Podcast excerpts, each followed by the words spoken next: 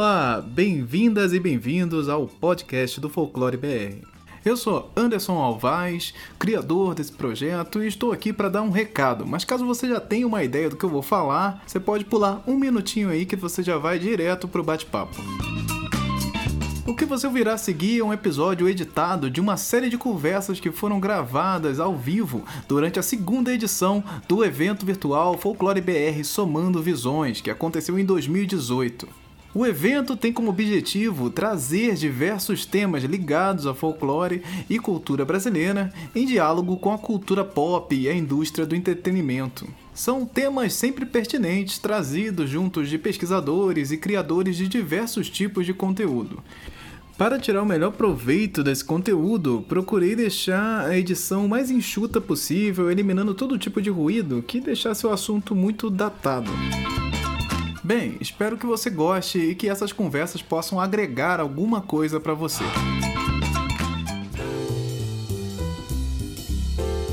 Folclore é Lobato? Neste episódio também estiveram o jornalista Andrioli Costa, do site Colecionador de Sacis, o escritor Gustavo Rosseb, de As Aventuras de Tibor Lobato, a escritora Renata Ventura, autora de A Arma Escarlate, e o escritor Alê Santos, que hoje é autor de Rastros de Resistência.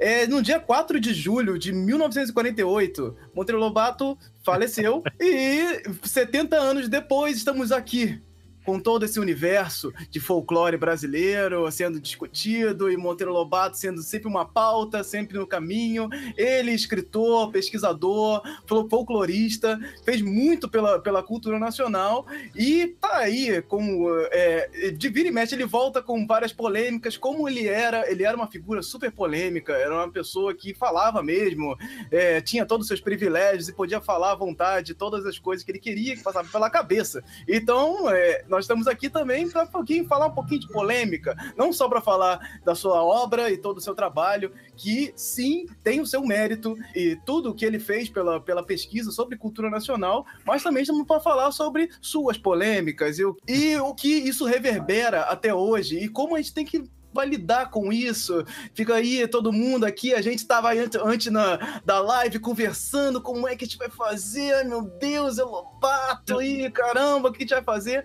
Vamos, vamos entender, vamos entender por onde começar, como fazer isso.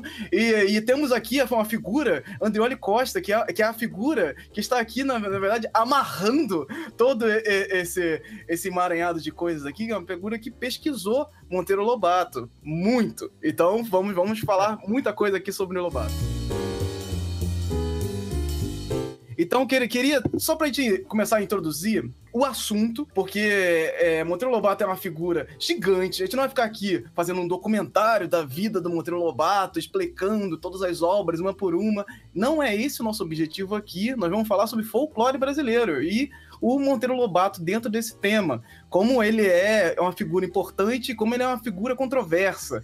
Então, eu queria entender aqui de vocês como vocês conheceram o Monteiro Lobato. É, eu, eu, eu, não vou começar com o Andrioli, que o Andrioli vai ficar aqui até amanhã. Então, assim, vamos, vamos, vamos. Vou deixar o Andrioli. segurando, porque você sabe que eu sou palestrinha, né? O, é, pergunta direcionado, porque senão já viu. Vou Sim. deixar o Andrioli por último.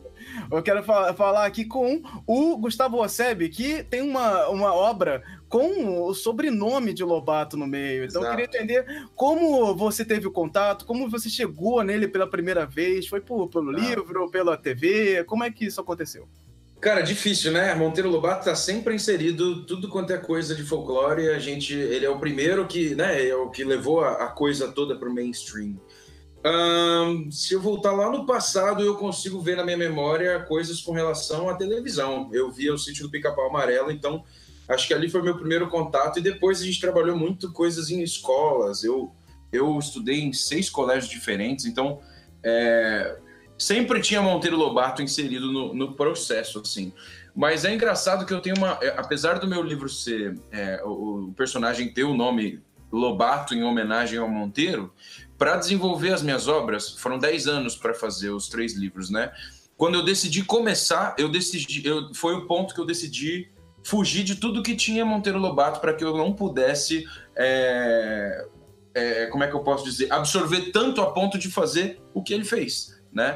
É, então eu fui atrás de outras referências e tudo mais. Então o que eu conheço de Monteiro Lobato foi de antes de começar o livro e agora que eu estou revisitando outra vez, que agora eu terminei, terminei ano passado, já lancei.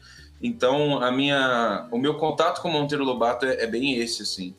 É, mas ele inspira com certeza os meus livros. Meus livros também se passam num sítio, também tem avó. Eu usei tudo quanto é coisa que a gente conhece uh, uh, através das obras dele para poder trazer esse universo, né?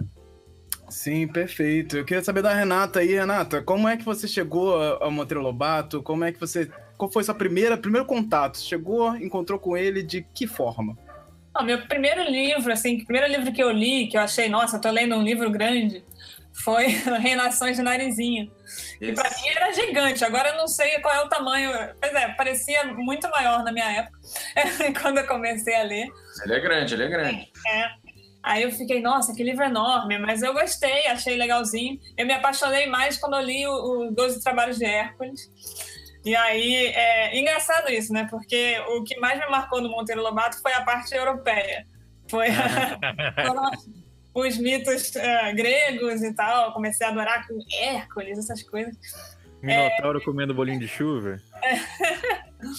Não, e, hoje em dia eu, eu, tentei reler os dois trabalhos de Hércules, achei horrível aquela parte do centauro, meu Deus do céu. E aí, a parte do folclore brasileiro mesmo, eu fui ver mais no sítio na televisão. Aí eu conheci Saci, conheci todos a Cuca. E na escola, claro. Só que aí, que nem, que nem o Gustavo, eu, nos meus livros eu quis fugir um pouco da, da, da, da imagem infantilizada, né? Que, que aparece no folclore no, no, no sítio do Capão Amarelo. É, para uma coisa mais, me aproximando mais um pouco do, dos mitos originais. Que é são um pouco mais assustadores, né? Queria saber do Ale, Ale Santos, você aí que é o polêmico, você que é o cara polêmico aqui, que trouxe essa polêmica. Eu, eu, sou, eu tô longe da polêmica, quem queria polêmica é esse racista do Lobato. Mas o. Então, eu tive um infortúnio, né? Eu tive a infelicidade de viver cinco anos em Taubaté, na cidade, na, e estudar nos colégios municipais, então eu consumi uh, aquela bosta racista durante muitos anos, assim, cara.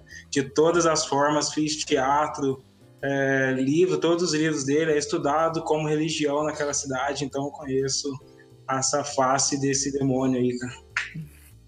Sim, você, você aqui tem uma, uma, perspectiva talvez a mais diferente de todas, né? Que é o que, é a pessoa que viveu em Taubaté. Eu imagino que em Taubaté Monteiro Lobato é Deus, né? Não, não, acho que não existe. Porra, você tem tipo estátuas de todos os personagens do sítio espalhados pela cidade.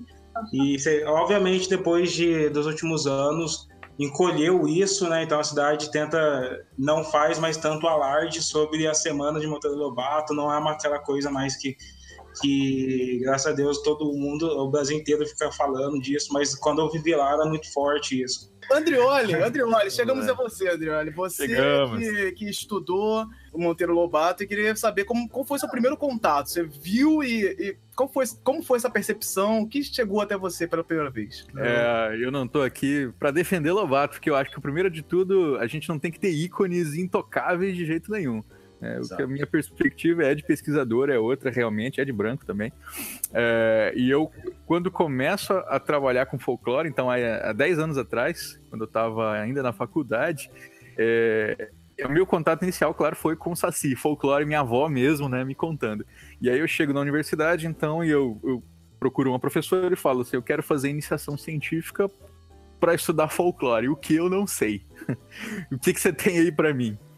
E aí ela por coincidência, ela estava desenvolvendo um trabalho de ficção seriada a partir do sítio do Pica-Pau Amarelo na televisão. E aí ela fala assim, ó, tem uma aluna que ela começou um trabalho do sítio, ela tá saindo, você pode tocar para frente focando na parte de folclore. Você já leu Monteiro Lobato? Aí eu, putz, eu acho que não. Aí eu cheguei em casa e falei, mãe, a gente precisa comprar os livros aqui do Lobato, né, do sítio, pra eu encontrar ali o que, é que eu posso estudar e tal. Ela falou assim: como assim comprar? A gente já tem. Tá tudo no armário lá. Era livro didática da minha irmã, só que assim, é, geracional, assim, né? Na minha. Na, a gente estudou na mesma escola, mas para mim não chegou. E para ela eles pediram todos os livros do, do, do Lobato. E aí a gente tinha no armário. E aí eu fui ler Lobato pela primeira vez, ou conscientemente, né, pela primeira vez, com 18, eh, 19 anos de idade. E aí eu fui desenvolver esse trabalho, né? Meu, meu foco foi sempre na obra infantil. É, o Presidente Negro eu li só, tentei ler, né? Só pra, pra ver, porque todo mundo falava e tal, né? Mas assim, o meu domínio Exato. de Lobato é obra infantil.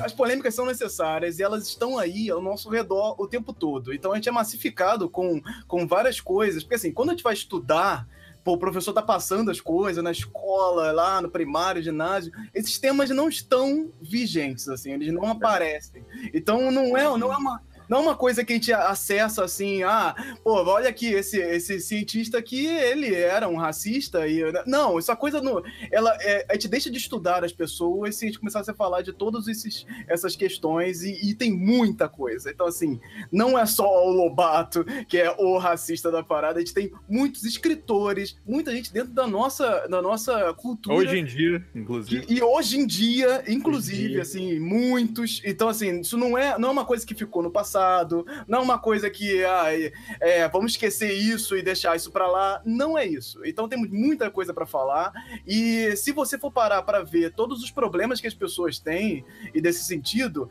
não se estuda essas pessoas. Você precisa estudar essas pessoas de todas as formas, não só no dentro do, dos problemas dela, mas também dentro do que ela fez de benéfico e levar o benéfico para frente. Esse é, é, é, a ideia. Assim. Temos, nós temos que pegar. No final, somos humanos. Levar levar pra frente. É. Sim, Exato. com certeza.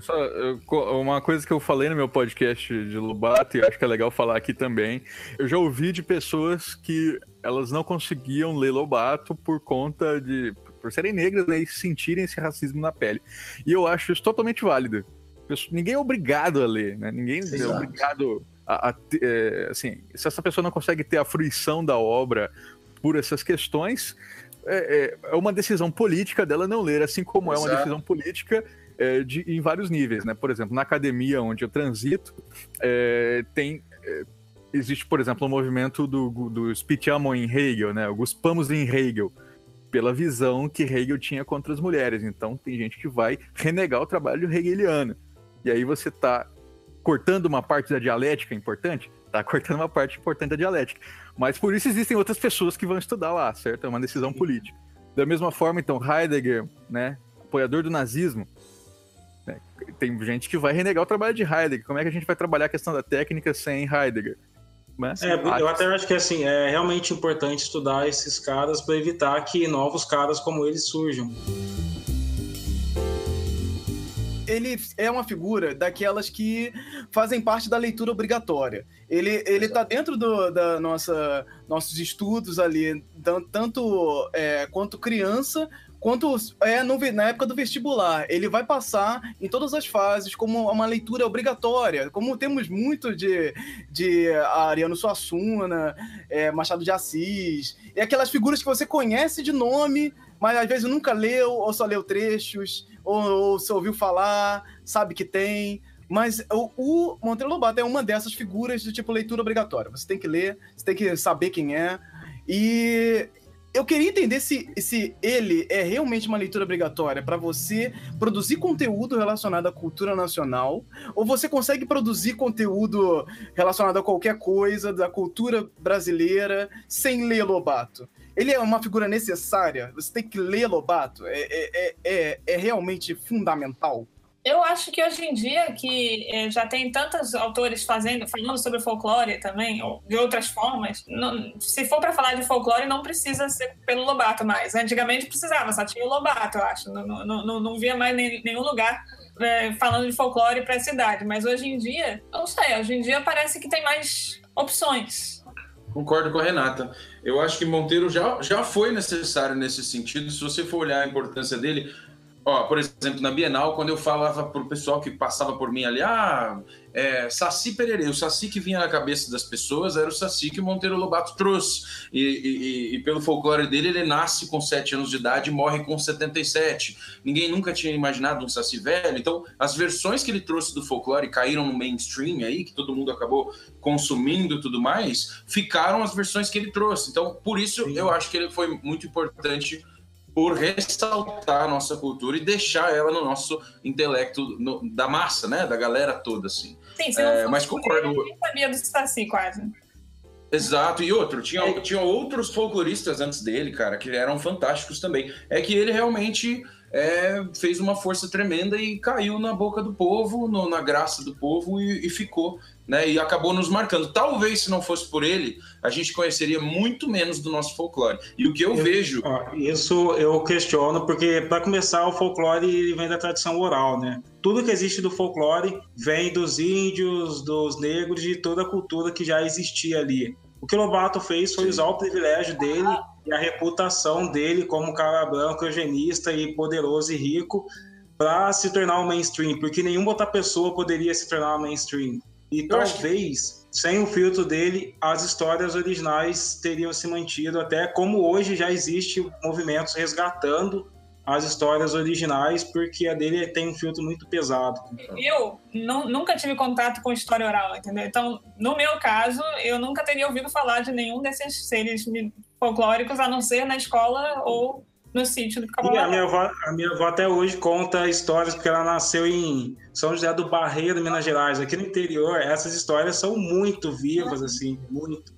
Aqui na cidade já é um pouco diferente. Eu precisei de 10 anos coletando histórias, fui viajar pelo Brasil, fui no interior, fui falar com vovó. As pessoas não têm essa disposição, não tem isso. Então eu acredito que é tem um valor sim. Agora, com relação a essa parte é, pesada que ele traz e tudo mais, eu concordo com você, eu acho que é necessário, mas a gente está trazendo um livro que é de um outro tempo também, né? Se, se- eu vou dar um exemplo muito pessoal aqui. O meu avô é negro, por exemplo. E eu, quando eu era mais moleque, eu escutava da minha própria avó, que é casada com ele, que ele não era negro, que ele era queimado pelo sol.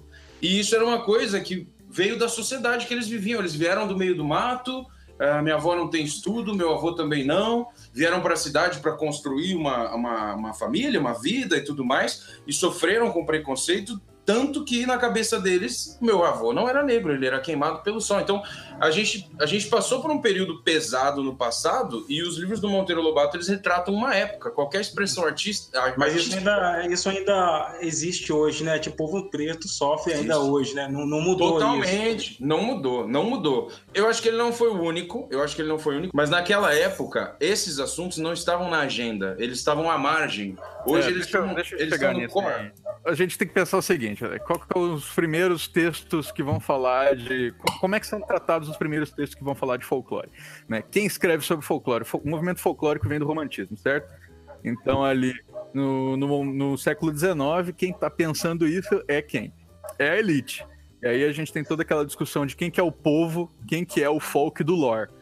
Aí você fala assim, ah, mas traduções orais sempre existiram, sempre se contou essas histórias. Isso é verdade, mas é, essa preocupação na coleta, isso vem é, des- dessa galera do movimento, certo? Então, assim, quando se começa a escrever sobre folclore, vocês pegam assim, onde que saía isso? Saía em jornal. Aí a pessoa ia lá e escrevia assim, vários parágrafos pedindo desculpa para os leitores do jornal. Porque eles estavam ocupando páginas privilegiadas daquele espaço elitista, né, que era o jornal, com bobagens que eram as curiosidades populares do folclore. Então, assim, no século XIX, pega o Correio Paulistano, pega os jornais que vão falar os primeiros registros de Saci, sempre é caro leitor, relaxa um pouco, né? Não leve a sério, são apenas bobagens do povo, não sei o que, não sei o que. E aí o cara ia e mandava a descrição folclórica. Quem que fazia isso? Couto de Magalhães, né? Toda, todos aqueles folcloristas ali do, do século XIX. Temos então Lobato, e o que, que ele faz? O povo revoltoso, né, sempre que se ocupava esse espaço é, privilegiado com bobagens do povo, o Lobato fala assim, porra, não. É, isso estamos falando do inquérito, né? Ele, fala- ele- ele manda é, em, em desafio ao povo para falar de, de Saci. Ele fala assim: não, não, não só vamos falar de Saci aqui no jornal, como eu vou organizar um inquérito sobre o Saci. Quero que vocês todos mandem é, material para falar de Saci.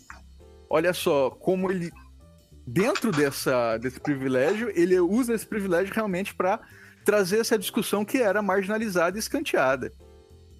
Uhum. Mas, mas assim, tentando trazer de volta vocês aí do, dessa discussão sem fim. É, essa questão do Lobato e o racismo, ela vai ser tratada aqui com mais calma. Mas eu sei que ela é muito, ela é muito viva. Ela é, isso, isso é uma discussão que vai estar percorrendo aqui esse papo o tempo todo. E eu só queria, eu queria entender se ele é realmente fundamental para ler, uh, para te produzir não, conteúdo. Só, não, a... é, não é fundamental. É, porque falaram e o pessoal, existem outras pessoas agora que a gente pode beber. O que eu acho bem problemático é, por exemplo, muita gente vai falar de Lobato sem ter lido Lobato pessoas conhecem Lobato pelo sítio do Papão Amarelo na TV. E aí, quando se diz assim, ah, ele infantilizou o folclore, aí é, a gente está falando do quê? A gente está falando da adaptação televisiva?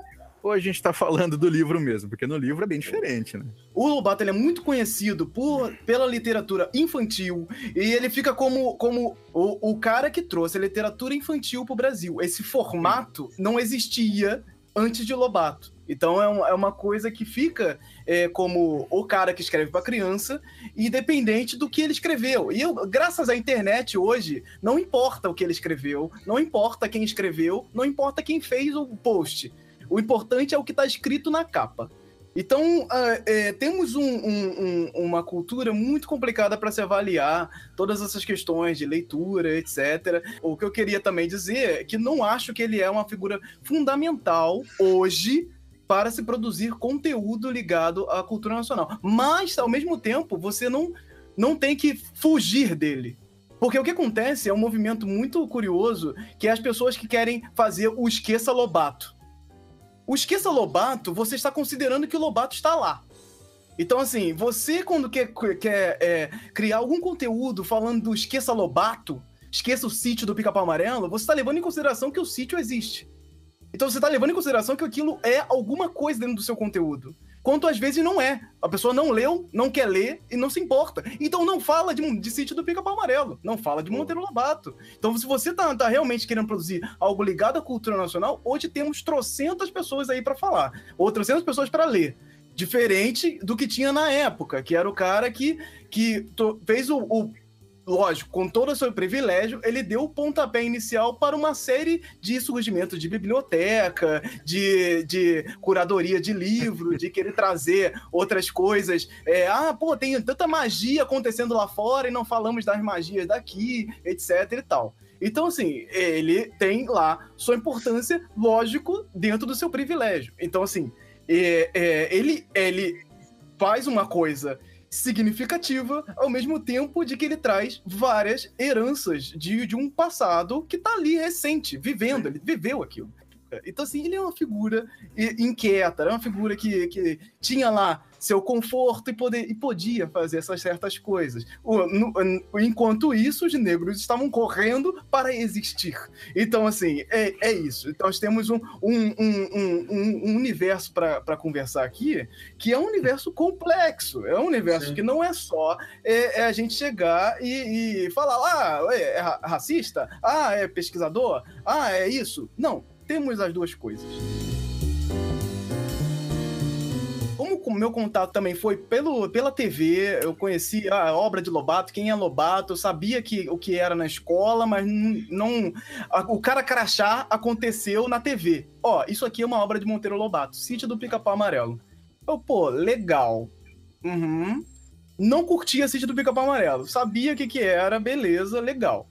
Agora, o que a impressão que eu cresci é que também na escola não souberam lidar era que o Lobato tinha inventado muita coisa do que se chama folclore. Então, para mim, a palavra folclore, por muito tempo, ficou ligada a Monteiro Lobato. Monteiro Lobato. Como se Monteiro Lobato tivesse inventado o folclore. E hoje, até hoje, eu ouço pessoas que acreditam que Monteiro Lobato inventou muito. o folclore brasileiro. na, na verdade, ele inventou o folclore. Quando se fala de folclore, muita gente pega o saci, o sítio e, e resume o folclore a isso. Então, muita gente acredita. Eu já ouvi a pessoa dizer que, tipo, Monteiro Lobato. Ah, graças a Monteiro Lobato que temos o Saci, por exemplo. E, e, e E eu tentando, pô, peraí, cara, da onde que essa. Como, como, essa construção aconteceu? Então, assim, nós temos uma série de rachaduras aí dentro da nossa educação e que fazem que pequenas coisinhas assim, quando a pessoa se interessa pelo assunto, ela fica, pô, mas quem inventou o folclore? O que é o folclore?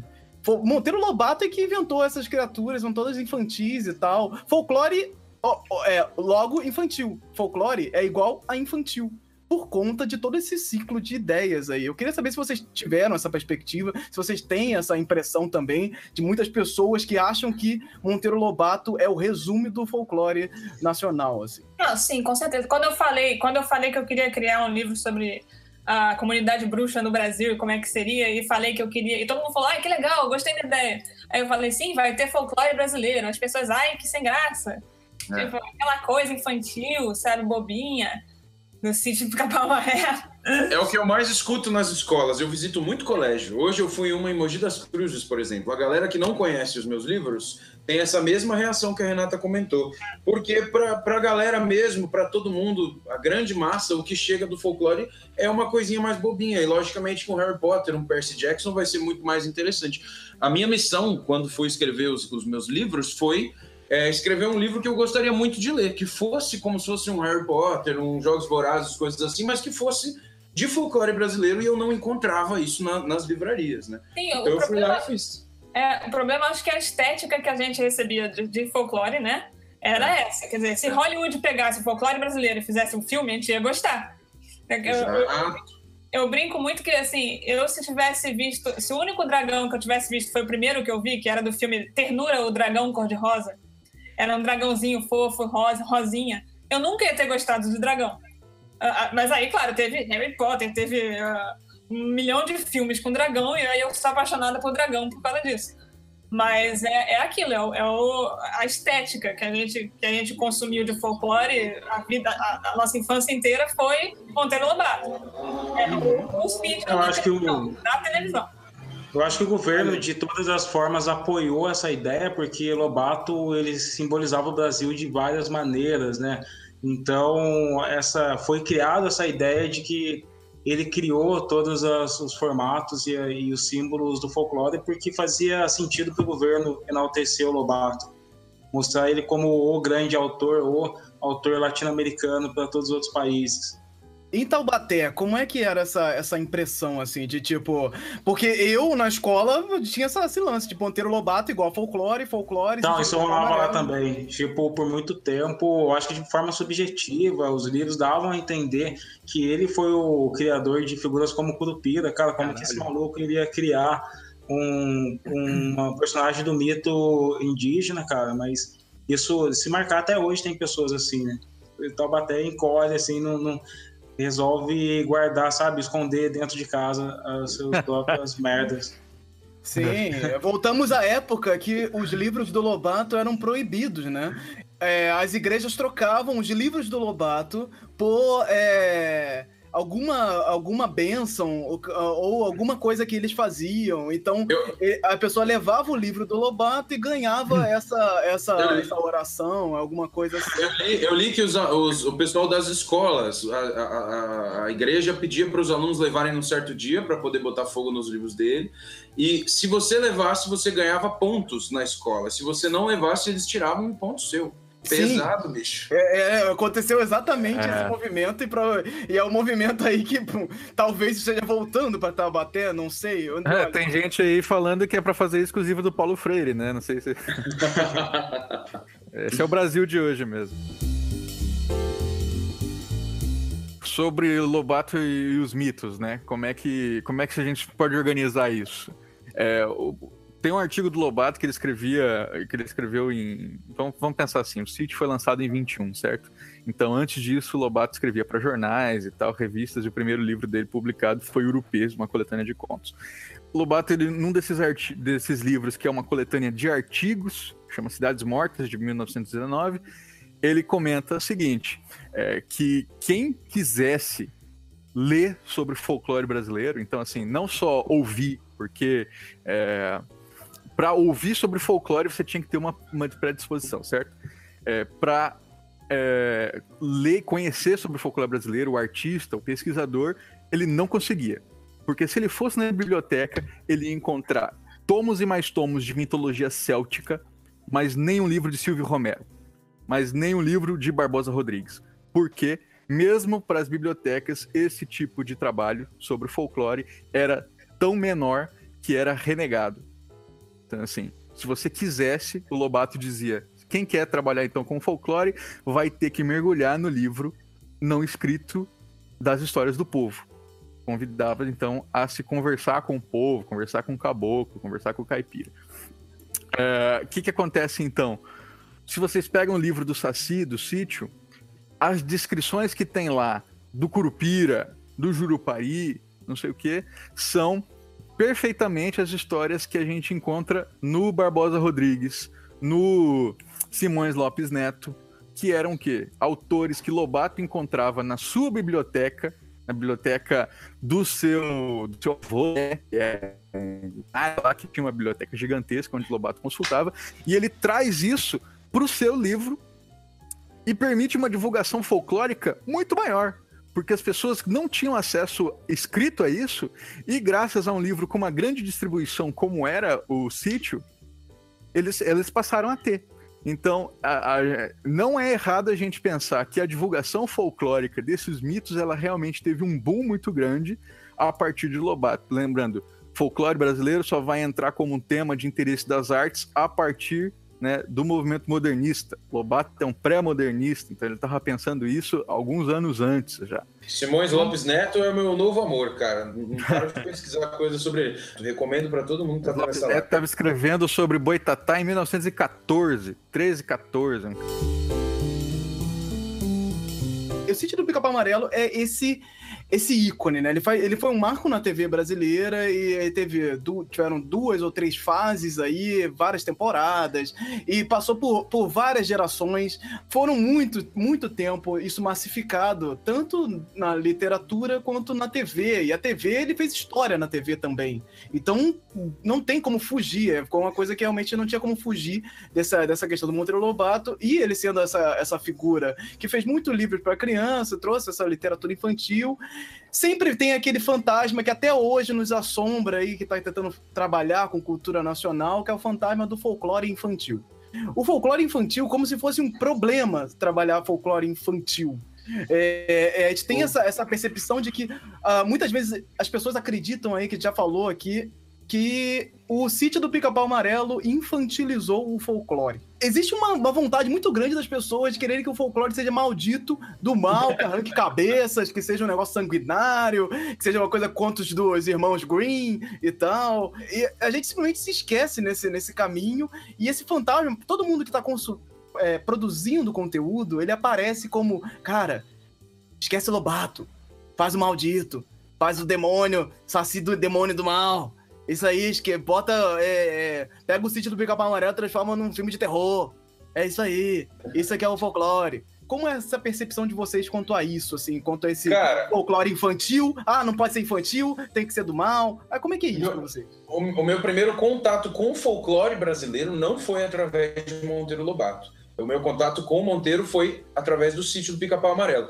E quando eu vi o sítio, eu fiquei um pouco frustrado porque as histórias que eu escutava da minha avó, do meu avô, eu, eu, tenho muito parente em Minas Gerais, quando eu ia para lá eu escutava coisa de quaresma e tudo mais. Eu morria de medo, sabe quando você vai pro sítio da sua avó, à beira de uma fogueira, alguém conta uma história de assombração? Quando você vai dormir, você tem que deixar a luz do corredor acesa? Era esse tipo de história que eu tinha contato. Então, quando eu comecei a ler a literatura fantástica, eu sentia falta disso é, eu já estava na época de um Harry Potter e tudo mais, e quando eu pegava Reinações de Narizinho, ele era de um outro tempo, ele tinha um outro ritmo, ele tinha um outro, uma outra cara. Eu falava, poxa vida, isso aqui podia ser muito bem alguma coisa inserida numa, numa, numa linguagem mais moderna, talvez, numa linguagem mais universal, numa linguagem que as pessoas estão consumindo hoje, que eu estou consumindo hoje. Então, eu fui atrás das histórias que têm pitadinhas de horror, eu fui atrás das histórias que faz com que você fique com medo, que você terminou de ler alguma coisa, você tem que olhar embaixo da cama, você tem que ver se sua porta está trancada. Eu gostava muito dessas histórias, histórias de lobisomem, história do próprio Saci, Sim. da mula sem cabeça. Você falava, meu Deus do céu, tá escuro, não vou sair mais, porque daqui a pouco pode passar um, um lobisomem aqui e me pegar. E não, né? Até hoje eu caço vídeos aqui na, no, no, YouTube de gente que conseguiu, ah, foi filmado um lobisomem não sei aonde. Eu olho lá e falo, ah, isso é fake, que droga, eu queria ver um real.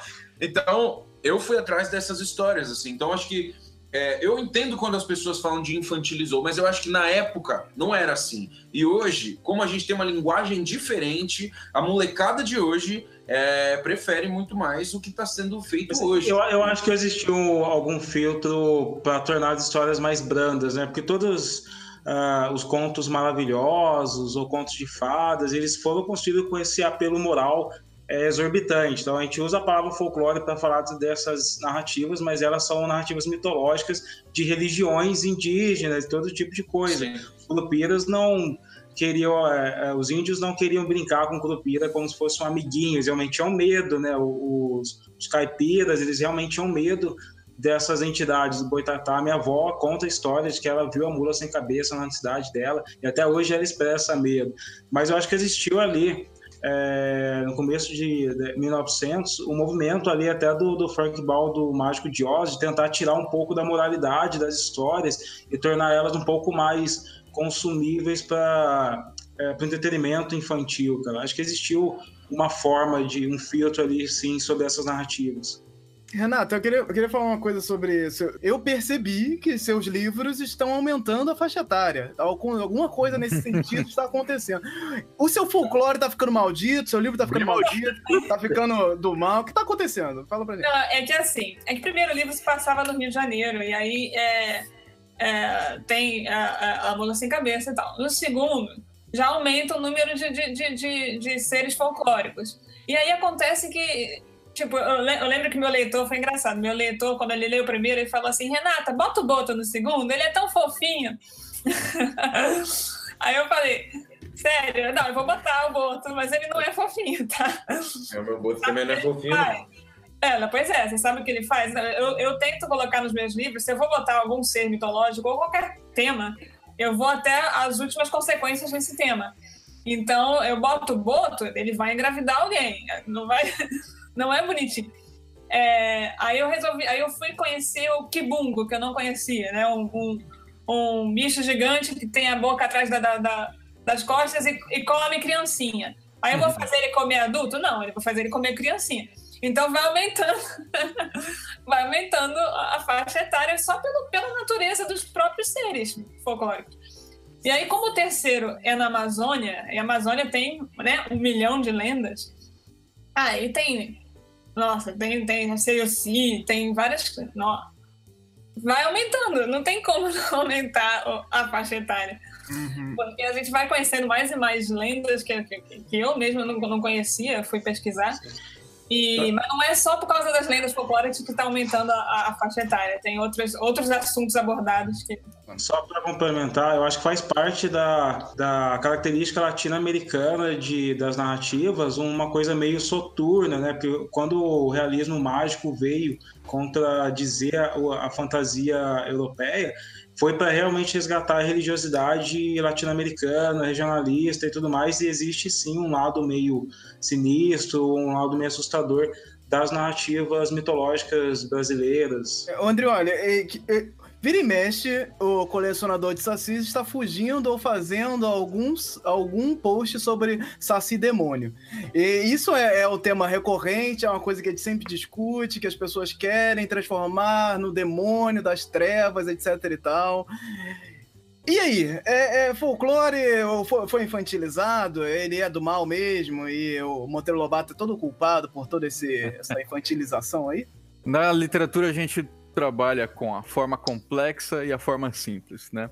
O que, isso quer dizer? É, a forma simples, ela é a forma da oralidade. A forma da oralidade, ela não é fixa. Isso é, quando eu falo saci, cada um pensou num saci diferente, certo? Tem gente, eu já fiz isso um teste nas minhas oficinas, eu falo assim, é, eu faço um exercício de, de descrição, né? Eu, peço, eu vou descrevendo uma cena e os alunos vão visualizando e tal. E aí, quando eu falo do Saci, tem gente que pensa num homem adulto, tem gente que pensa numa criança, tem gente que pensa num um ser meio Jin, sabe, meio gênio da lâmpada e tal. Então, assim, quando eu falo Saci, cada um pensou num Saci diferente. Quando eu escrevo sobre Saci, eu tenho que fazer uma escolha narrativa. Eu tenho que descrever esse meu saci para que a, a, menos que seja um efeito construído, né, que eu queira que vocês pensem no saci que vocês quiserem, mas eu tenho que descrever esse saci de alguma forma. Então, a, então a literatura vai cristalizar a forma simples. A literatura vai romper um pouco dessa, desses arrobos de criatividade e dar uma coisa mais centradinha. Nós sabemos né, que existem vários tipos de saci. Os primeiros registros de saci falam de saci que vira pássaro, saci com pé de bode, saci que vira gente vai jogar, é, vai fazer apostas e não sei o quê. E isso o folclore permite, o folclore oral permite essa pluralidade. Quando a gente vai escrever qualquer trabalho literário, a gente tem que fazer uma escolha de como que vai ser esse saci. Então, assim, a Renata escreveu o saci dela, o peteca, né, de um jeito, o, Gustavo faz o seu Saci, que é o, o Zé, Zé, Pereira, né? Sacireno Pereira. É assim, Sacireno Pereira. Eu, eu, eu, nos meus livros, eu, eu, isso que você falou de ter vários sacis, mas é isso mesmo. Ele mesmo fala que ele tem vários irmãos, cada um é diferente. pois é. E aí, e aí, se a gente pega, o, por exemplo, vamos falar do inquérito sobre o Saci que o Lobato organiza. Ele diz assim: eu quero fazer o formato inquérito porque o formato inquérito ele permite é, valorizar não uma visão de Saci, não uma opinião pessoal que pode desmerecer ou valorizar determinadas características, mas sim que a gente consegue capturar a imagem coletiva de Saci. Por isso a gente tem mais de 70 depoimentos no inquérito, onde o Saci vai ser, ora, um duende amigável, ora, uma criatura assustadora ora alguém que vai pegar o seu cachorro e bater de pau nele. E eu já contei isso para as crianças uma vez, e as crianças nas escolas falaram: Nossa, odeio o Saci! Porque não pode mexer com bicho, né? É. E ora, uh, ele vai ser tão parceiro seu que o Saci no inquérito sobre o Saci tem história de Saci ele auxilia em casamentos muito mais do que Santo Antônio, porque Santo Antônio está ocupado com as coisas de santo, que são assim, que ele tem muita coisa para fazer, e é o Saci que dá atenção pro povo. Olha só, isso está no inquérito, porque lá temos essas pluralidades. Quando vamos para a literatura de Lobato, então, no Saci de 21, é preciso fazer uma escolha. Temos todo essa, esse, esse universo. Monteiro Lobato ele foi uma figura fundamental para a estruturação de muita coisa dentro da, da literatura, literatura infantil, principalmente. Então, ele usou todos os seus privilégios para fazer essa, esse, esse universo, dar uma mexida, que muita coisa mudou depois dele. Então, assim, mas é, ele veio numa época que, pô, você tá passando ali, ele passou pela abolição da escravatura, ele passou ali, ele teve escravos, teve todo esse processo. Então, assim, ele sai bem de uma família que, que é, o, o, o, pai dele era um barão. Então, assim, ele tem todo um background de uma pessoa que viveu no século retrasado. Então, assim, isso, isso é, uma, é, é uma coisa que a gente tem que deixar aqui claro de que momento a gente está falando desse, é, dessa figura. Vira e mexe tem os professores que estão aí inquietos, tentando entender como eu encaixo a literatura do Monteiro Lobato, se ele era esse racista, se ele é esse monstro que merece ser queimado. Eu, eu, tenho, eu tenho muito. É, eu gosto de, de pensar que nós temos que discutir o racismo, que nós temos que é, apontar ele e não é, transformar isso numa monstruosidade e esquecer ela, apagar ela. E apagar isso, fingir que não existe, fingir que não aconteceu e queimar todos os livros, queimar toda a história, você deixa de apontar esse, esse erro, deixa de apontar que está acontecendo um problema naquele canto ali, que tem um problema na literatura, que tem um problema que a gente tem que superar, que a gente tem que passar. Então, assim, como lidar com o Monteiro Lobato nas escolas?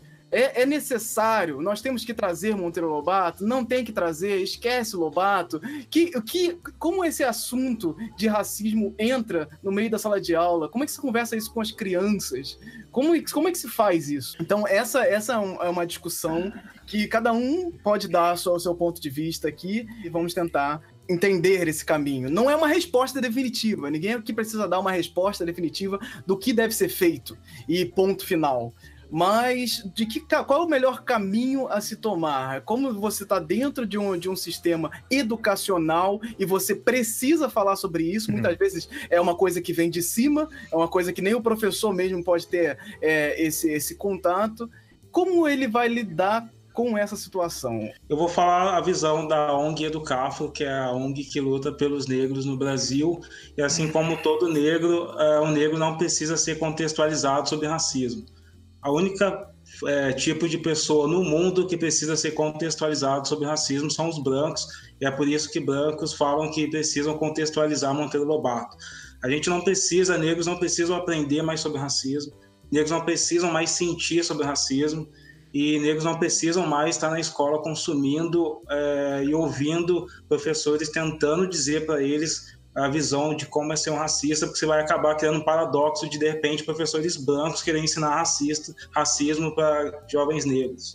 Eu acho que é o seguinte, eu acho que independente se a pessoa é negra, branca, gay, o que for, se você está na escola é para você aprender e o passado nos ensina bastante. Eu acho que se for para fazer alguma coisa em cima de Monteiro Lobato, como ele, ele traz um ensinamento de uma outra época, uma retratação de uma outra época, é importante sim, eu acredito, que se contextualize, não simplesmente jogue para a galera consumir, porque realmente, se você joga aí um, sei lá, um presidente negro aí, a galera vai realmente. Ele, ele traz uma, uma versão de um mundo muito pesado. Então, se você contextualiza, fala, ó, isso aqui veio de uma outra época, onde a sociedade funcionava de tal maneira, é um aprendizado muito bom. Você está pegando alguma coisa que veio de lá, que está tá vivo até hoje eu acho que a gente não pode ter tabu. A gente precisa aprender, a gente não, não nasce sabendo de tudo. E a gente precisa conhecer o passado para poder fazer alguma coisa no presente para que o nosso futuro seja diferente. Então, eu acredito que não só Monteiro Lobato, mas tudo que a gente puder, é, é, que tenha um pedacinho de conhecimento, que tenha um pedacinho de uma época, é muito válido, muito, muito, muito, muito. Eu acredito muito nisso. É, não, então, eu acho importante até exatamente para ensinar os brancos. E, e que, que não sofreram racismo na pele. Uh, e é isso que ele falou, de contextualizar historicamente. Você vê a, o horror que era e comparar com, com hoje, que ainda é um horror. E, e ver, cara, a gente não vai mudar nunca. Então, discutir isso em, em sala de aula acho importante. Essa é difícil, Anderson. Eu, eu gosto muito disso que o Ale fala agora. E realmente faz pensar como é só o branco que precisa ser contextualizado sobre o racismo, né? Isso é, é bem contundente e faz muito sentido. Faz pensar bastante. Eu vou refletir mais sobre isso. Agora, o que eu tava no, no, gatilho aqui pensando antes é o seguinte: a gente podia pensar qual a idade certa para se trabalhar Lobato na escola. Ah, isso é uma ótima coisa. Muito bom. Porque é, é a, essa é a primeira infância, né? É o ensino fundamental. Eu acho que a gente consegue levar Lobato nesta discussão é, ao nível que ela merece lá pelos 14, 15 anos. No ensino médio mesmo. Por quê? Porque aí a gente pode trabalhar muitas entradas para discutir essa obra. Por exemplo, é, racismo científico. A gente tá falando assim, Lobato era racista, não sei o que, isso é coisa da época. Porra, vamos pensar que época, né? Assim, o mediador de leitura, o professor, ele tem que ter, ele, ele pode ter essa entrada para ter uma ótima discussão para falar sobre determinismo e positivismo, que eram o que estavam colocando é, os, o determinismo ali que estava estava dominando o pensamento do final do século XIX e início do XX, e era onde Lobato estava inserido, e era ia falar assim: ah, não, é o. É o pó, é o, é o negro, é a mestiçagem, é a mestiçagem que faz os países não se desenvolverem, não sei o que. Porra, isso aí estava institucionalizado dentro das ciências e o discurso científico extremamente forte naquele momento. Vamos levar isso para uma discussão né? Vamos pensar então como é que a própria ciência não tem que ser questionada, porque ela também transmite ensinamentos é, racistas dependendo do contexto, enfim. Por isso eu acho que é uma idade legal para a gente trabalhar Lobato, é 14, 15 anos, apesar de muita gente estar tá pensando, é, não, isso aí é uma obra infantil e não sei o que. É infantil, mas os desdobramentos dela não são. Uhum. Sim, Ale. É, você tem o, o Raimundo Nina Rodrigues, que lá no começo, lá em 1894, ele criou uma obra que é um marco da eugenia brasileira, que é o As Raças Humanas, a Responsabilidade Penal no Brasil, onde ele começa a criar o pensamento de que negros é, eram conectados a todas as mazelas sociais e a criminalidade. E esse pensamento até hoje, segundo a ONU, segundo a IPEA, ele rege inclusive o comportamento policial e o racismo institucional. E foi o pensamento que o Lobato construiu. Então, quando o Lobato se lança desses pensamentos eugenistas, ele propaga isso. Ele ajuda a, as crianças a pensar nisso. Eu tenho um caso, é, o ano passado eu tive o desprazer de visitar lá o sítio de novo, é, porque eu, eu, achei que alguma porcaria ia mudar, né, cara? 2017 as coisas deveriam ter mudado. E não sei se vocês sabem que lá no sítio, na fazenda, tem uma peça de teatro que acontece três vezes por dia, e eu ocasionalmente é, comecei a assistir essa peça. Em 30 segundos, todas as crianças da plateia começaram a reproduzir a ofensa de Anastácia, chamada de beiçuda e dar risada em 30 segundos, uma peça de teatro, esse cretino racista ensinou comportamento racista para as crianças. Então, isso, vocês então, acham é que as coisa... escolas estão preparadas para discutir o racismo? Eu, como um mediador de leitura form... informação, né, eu acho que realmente as escolas estão muito despreparadas para muita coisa. Para discutir diversidade, para discutir racismo, não sei o quê. O que não significa que elas não têm que discutir, justamente o contrário, Sim. né? Isso tem que ser estimulado. Porque, e, e, investir nessa formação é uma coisa que eu tô. Inclusive, eu estou propondo né, uma oficina de formação de professores para discutir folclore para ano que vem, é, porque eu acho que isso é uma necessidade. Olha só o quanto de coisas que, que dá para depreender disso, né? É, eu estava pensando aqui, por exemplo, eu contei, não sei para quem que eu contei já, é, pesquisando fazendo os raciocínios assim, tá, vamos trabalhar com, com folclore, né? Então, assim, a gente vai pegar os textos ali, entender, não sei o que, como é que essas coisas são construídas, para vocês verem como que é pensamentos vigentes da época. É... O ciclo de histórias do pai José, que é, era muito frequente no final do século XIX e começo do século XX, ele é terrivelmente racista. Eu acho que contei isso na, quando a gente se encontrou pessoalmente, né, Anderson? Uhum. Que era assim, Pai José, quem que é? É o grande personagem dos contos populares, é o negro padrão dos contos populares, certo? Então essa, essa versão eu peguei de um livro que era, chama Folclore de Alagoas, onde o pai José ele dá em cima da viúva de um fazendeiro, do fazendeiro ao qual ele trabalhava, para quem ele trabalhava, e essa viúva então conta para os filhos e os filhos castigam o pai José, prendendo ele num quarto, dando uma surra de chicote, os três ao mesmo tempo, e essa surra termina com ele implorando pela vida e se cagando todo, e aí ele pula pela janela, cai num chiqueiro de porcos e aí no chiqueiro de porcos, é, ele pede silêncio pra porca e fala assim: cala a boca, pareceira, porque agora nós é um só. Então, olha isso. É uma narrativa popular, é extremamente racista e ela transmite o imaginário da época, porque ela foi coletada dentro dessas camadas né, populares de contadores de história. Isso é horrível, mas isso faz parte da história do folclore. O que, que a gente tem que fazer? A gente tem que contar essa história desse jeito, do tipo, olha que engraçado, ele se cagou todo de tanto apanhar? Não. A gente conta essa história e introduz essa discussão e leva essa discussão para falar, gente, olha só, isso isso é um absurdo. Mas se vocês pegam aí o que acontece com os, os, justiceiros aí da vida, né? Esse pessoal que acha que o negro tá correndo, ele é bandido, então pega e desce o cacete nele e prende ele em poste, não sei o quê. Porra, a gente tá vendo isso aí até hoje. Sim. Então é, são, são discussões que, que fazem parte. Falar de folclore é falar de ser humano, é falar da Constituição é. brasileira, é tudo isso.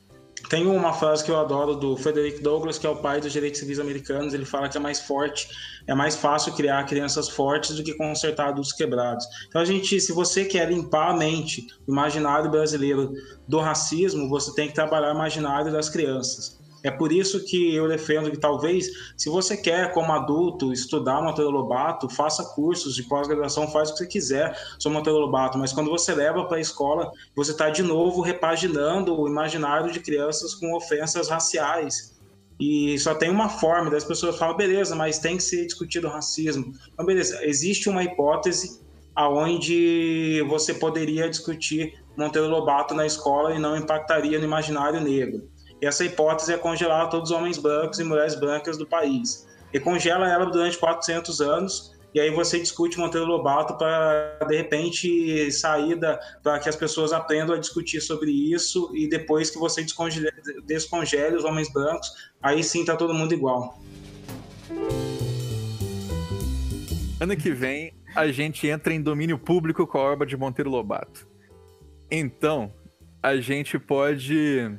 Assim, claro, podem aparecer agora absurdos terríveis, mas também podem aparecer reimaginações de Lobato que vão retrabalhar toda essa questão racial, né? Que vão é, repensar isso e trazer simplesmente aquela questão do imaginário onde é, mitos brasileiros podiam conviver no mesmo espaço físico que um minotauro, que uma quimera, que não sei o que, que era tipo um grande chamariz mágico de Lobato. O que, que vocês acham é, que pode trazer de bom e de negativo também essa abertura do domínio público da obra lobatiana? É inevitável. É, fazendo os 70 anos de Lobato esse ano, a partir do dia 1 de 2019, as obras dele estão em domínio público. E é inevitável, já está acontecendo, na verdade, que as obras dele vão, vão, começar a ser trabalhadas de diversas formas possíveis, tanto no cinema quanto em livros re, repaginados, é, histórias recontadas. Isso já está acontecendo e é uma coisa que não tem nenhuma força nesse mundo que vai fazer isso parar. Não, é, é, é, a máquina, é a máquina acontecendo. Quando as coisas entram em domínio público, as coisas começam a rodar. Tanto é, é, é rodar tanto como repaginações como as obras fidedignas. Então vão ter lançamentos de obras é, como o próprio Presidente Negro, não tenho dúvida disso, que muitas coisas bizarras vão acontecer, muitas coisas muito erradas vão voltar. E, e, e é a máquina funcionando. Agora, o que você pode fazer com isso é que é a grande responsabilidade. Ou você criar algo novo, completamente novo, ou você repaginar completamente uma obra. E isso pode trazer outras, outras é, reflexões. Você pega a obra e levar ela para um outro ponto, você traz outras reflexões, leva a, a, a ide as ideias iniciais para frente. Então, assim, tem muita coisa que se pode fazer em volta disso, e muita coisa vai ser feita, independente de a gente queira ou não. Então, assim, eu acho que a gente deve pensar sobre isso, com certeza. É, queria aí a opinião de vocês também sobre Monteiro Lobato em domínio público. O que fazer com isso? Eu acho que vai ter coisa boa, porque o problema do Lobato é o Lobato mesmo, né? Ele é um cara racista. Então, assim como aconteceu com várias obras, eh, depois que a Disney foi que a Disney comprou a Marvel, muita coisa se tornou representativa. E o que precisa para que o folclore seja mais representativo é que autores negros e indígenas surjam em todas as formas ali para contar essas narrativas, né? Para trazer o imaginário negro e indígena e mulheres trazendo o seu imaginário, que são as pessoas que não poderiam ter escrito, não poderiam ter virado best-seller na época do Lobato, né? Então, hoje tem essas pessoas que podem reimaginar o, a obra de Lobato e, obviamente, é, destruir o nome dele ali da, das capas dos seus livros, porque não faz muito sentido um preto escrever sobre Lobato usando o nome dele. Mas é, obviamente vai surgir também coisas ainda racistas, porque o racismo não desaparece magicamente com a obra do Lobato vindo no domínio público. É, Gustavo, alguma coisa? Renata? Hum, não, ele falou tudo. É, eu também acho que ele falou tudo. Então, é, eu também, eu, é assim, eu tô muito esperançoso que muita coisa legal pode surgir nesse caminho. Espero não encontrar tantos é, é folclores do mal, porque é outra coisa que vai acontecer. Sítio do Pica-Pau Amarelo, versão filme de terror, vai rolar, assim, ó. Isso é inevitável, a gente não, é outra coisa que a gente não pode fazer nada com isso. Vai assistir Sítio do Pica-Pau Amarelo do Mal e coisas assim. Mas é, quando uma obra entra em domínio público, a gente precisa repensar isso, porque vão lançar o pacotão Lobato, um monte de coisa, as escolas vão ser realimentadas com o Monteiro Lobato. Isso é uma coisa também aí que, que tá o, aí E aí é justamente por isso, né? Especialmente as coisas que entram em domínio público, então, assim, é gratuito, qualquer editora, inclusive, sei lá, é, as mais independentes podem lançar mil e-books possíveis, né? E retrabalhar essas obras. É aí que a gente não pode deixar de discutir, né? Assim, ah, vamos, vamos, vamos fazer um apagamento que a, a, a, minha impressão é a seguinte: quanto mais você tenta apagar, mais aquilo aflorece, né? Eu acho Exato. que. E, e, fica. E fica ainda mais inquestionável, porque assim. É, aquilo vai aflorescendo dentro de um grupo que não se permite o questionamento e aí vira um terror, né? Vira, vira um terror. Então, assim, para mim, a, a, grande saída é vamos vamos entender o que está tá acontecendo aqui. É, fiz retomar uma coisa ali que um, um, um, companheiro aí na live, no chat, ele comentou. Que quando eu disse assim, ah, o Lobato ele faz o formato inquérito, e aí vem todo mundo ali é, podendo dar várias versões sobre Saci. Aí ele fala assim, ah, mas a quem o Lobato deu voz? Assim, a princípio a gente pode pensar, é verdade, né? Quem contribui com o inquérito sobre o Saci são é, assinantes do Estadão, que já é uma população reduzida, né? Claro, pessoas letradas. Quem são assinantes do Estadão até hoje são os membros da elite, né? Então a gente tem, tem que levar isso em conta também. Porém, eu também coloco outra coisa. Eu li o inquérito de cabo a rabo. E eu separei o, é, depoimento por depoimento o que se falava do Saci e quem falava sobre o Saci. E lá há. É, é, é, é uma obra muito mais complexa do que essa frase feita pode, pode parecer. Então, assim, ah, é só a elite que contribuiu com, com o inquérito. Tem ali, tem negros que escreveram para o inquérito, temos pessoas que foram ouvir ali.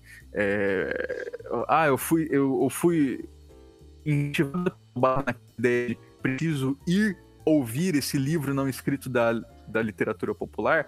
Essas pessoas foram fazer entrevistas e aí eles trazem depoimentos em segunda mão de pessoas com quem eles conversaram, desde um tropeiro até a sua ex-ama de leite lá e tal.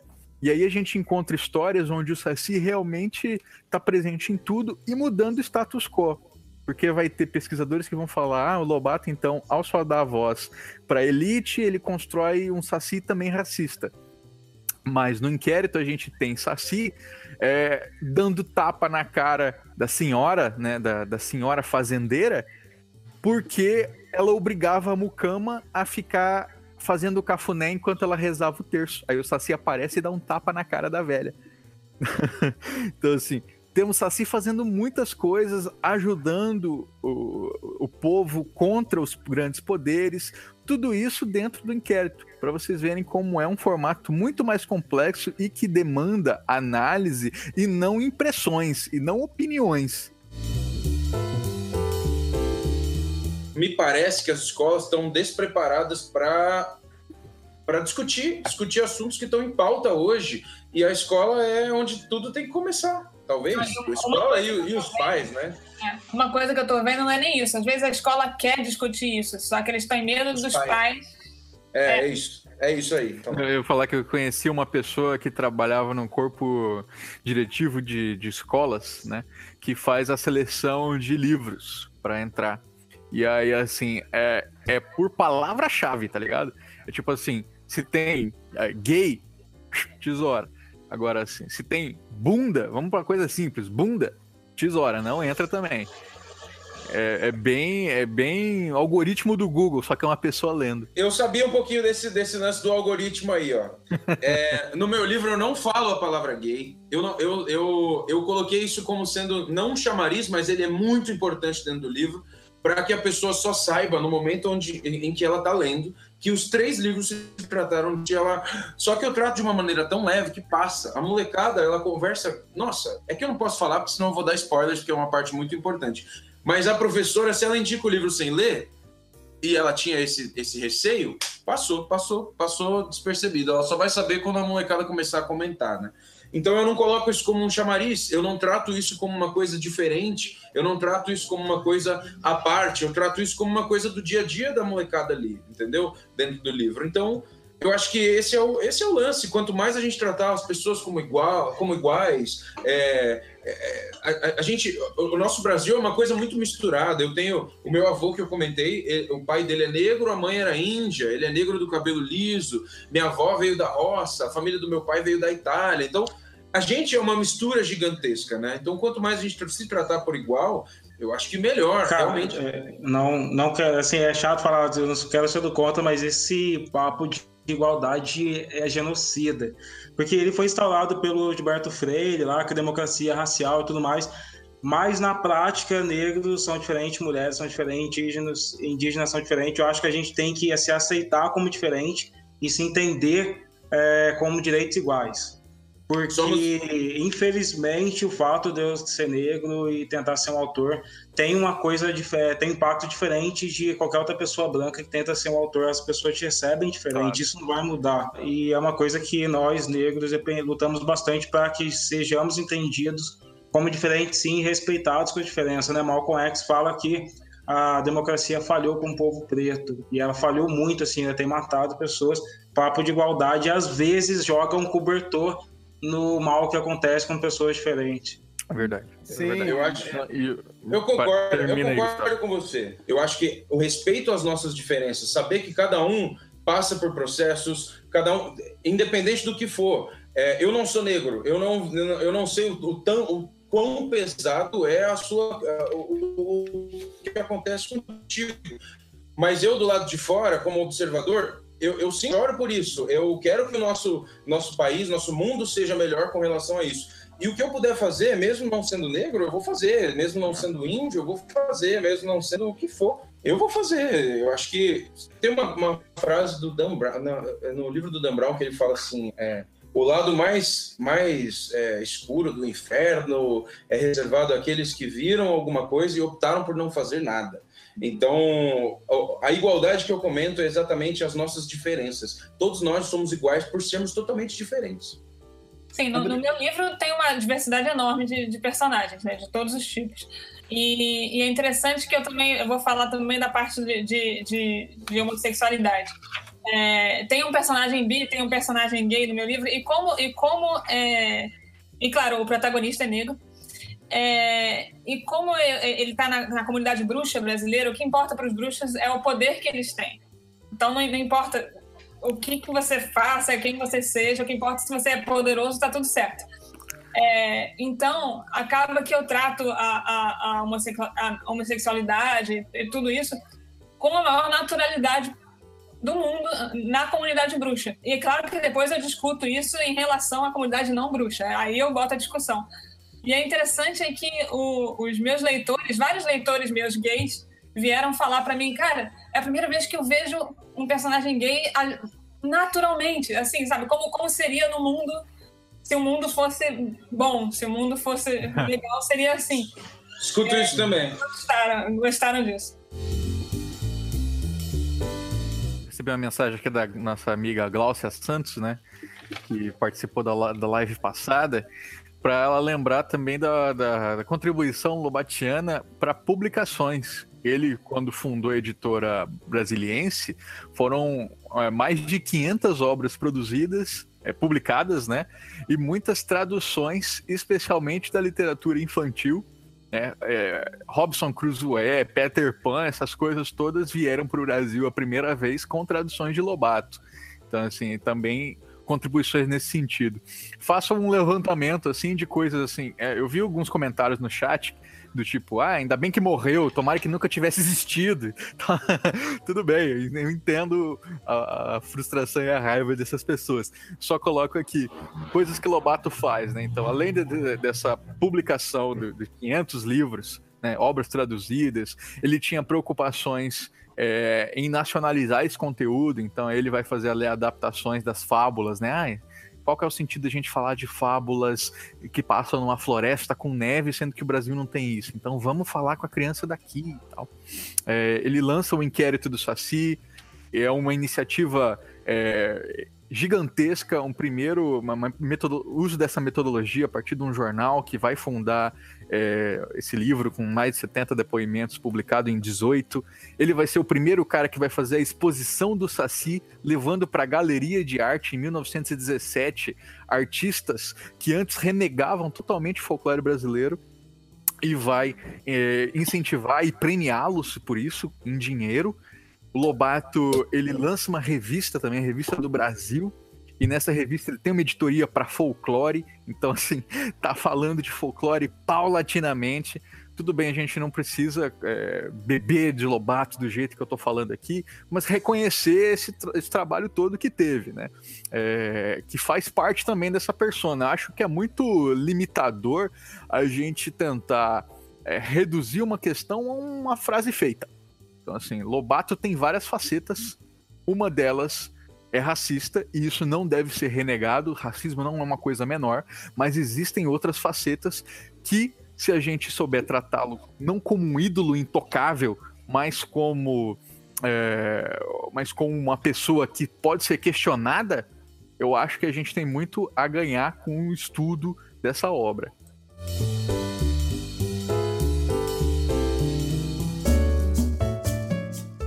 Chegamos ao fim do podcast do Folclore BR. Os links para os participantes e demais informações sobre este episódio estarão na descrição de onde você estiver ouvindo. Peço que considere se tornar um apoiador desse projeto através do Catarse ou do PicPay, catarse.me barra folclorebr ou picpay.me barra folclorebr. Ou também você pode apoiar de uma forma independente agora através do Pix no e-mail do folclorebr em olá@folclorebr.com. Neste e-mail você pode também se comunicar conosco, mandando mensagens, perguntas e sugestões. Procure Folclore BR nas redes sociais e nos vemos na próxima edição. Até lá!